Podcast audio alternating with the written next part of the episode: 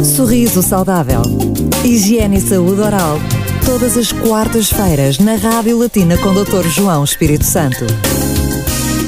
Bem-vindos a mais um Sorriso Saudável. Continuamos a falar de higiene e saúde oral. Percebes? É isso que é esse o objetivo de hoje. Até que ponto é que temos ou não que usar aparelho? Para tal, temos connosco o professor doutor João Espírito Santo. Mais uma vez, bem-vindo ao Sorriso Saudável. Obrigado. Será que é possível? Sabem que a Kátia quer é que eu lhe diga que ela não precisa de usar aparelho, mas eu já lhe disse é, que sim. É verdade. Muito é bem. verdade. Que, que má notícia, ainda por cima agora pública.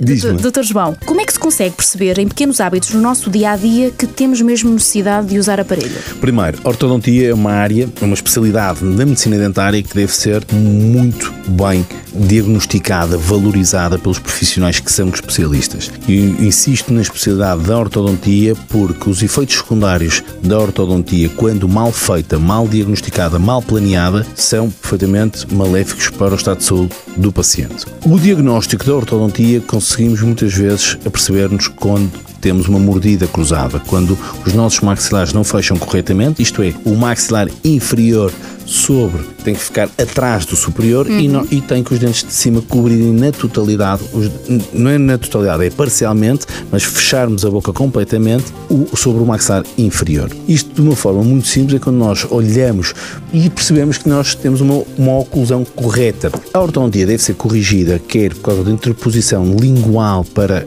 as crianças, e quando isto pode ser colocada a partir dos 7, 8, 10, 12 anos, vai dependendo do estado de dentição definitiva que estiver já erupcionada em boca, mas depois nos adultos nós temos a obrigação de termos uma oclusão perfeita, de preferência para não termos problemas a posteriores de ergonomia. E quando digo isto, digo é que nós muitas vezes temos um problema associado à parte da coluna, pescoço e parte neuromuscular que, é devido ligado, é? que está inteiramente ligado devido a uma má oclusão.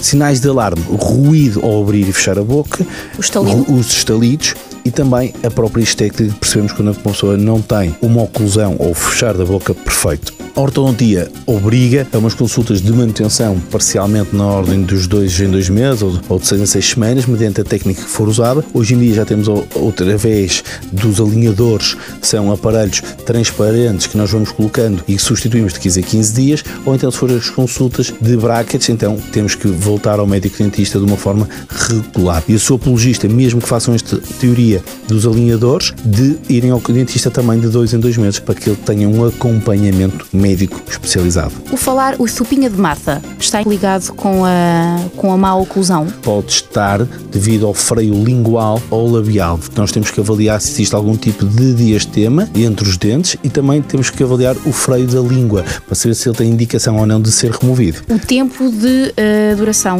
de- do tratamento através Vai aparelho? depender do diagnóstico, sempre. Já sabe, pode nos ouvir na radiolatina.lu em podcast. Boa! Às quartas-feiras, Cátia Gomes e Dr. João Espírito Santo tiram todas as dúvidas sobre saúde oral.